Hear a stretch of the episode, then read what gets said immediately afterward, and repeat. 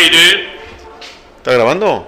¿Estás ahí? ¿Nos estás escuchando? Bueno, prepárate un coñac y préstame tus orejas, que te voy a contar una historia que te vas a quedar duro, dura, como sándwich de tortuga.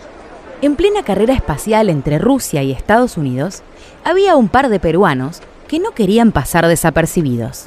Estaban armando un transbordador con hilos y sal, chapa de acero laminada, núcleo de plutonio y no sé qué otras giladas. Ninguno de los dos peruanos estaba vacunado contra el sarampión, y sin embargo tenían gran estilo. Uno de ellos se movía como un campeón. El transbordador tenía que estar listo antes de las 3, porque si no, no iban a llegar a Júpiter antes de fin de mes. Esta es una historia de lucha latinoamericana, unos peruanos cansados de que Rusia y los yanquis se hagan los ranas. Los peruanos mientras trabajaban tomaban birra tibia. Dicen allá en su país, es tradición. Ya medio en pedo, seguían metiendo mano al transbordador para que esté listo para la misión. Lo terminaron a eso de las 3 menos 20. En la calle ya se estaba juntando gente. El transbordador estaba listo para despegar.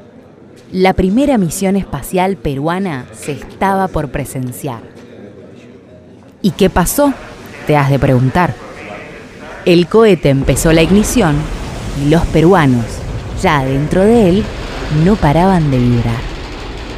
Alta en el cielo se vio la máquina volar, mezclándose con los rayos del sol, tambaleándose de derecha a izquierda.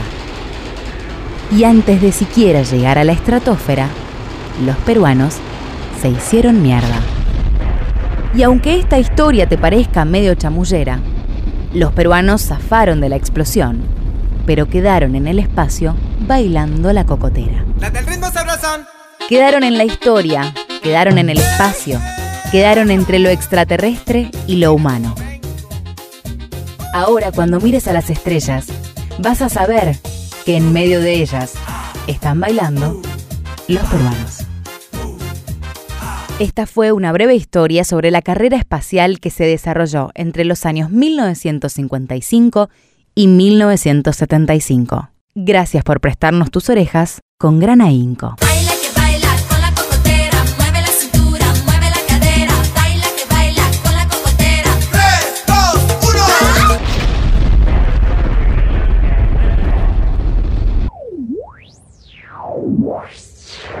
Radio Magnética. Prestale tus orejas al arte, como hizo Van Gogh.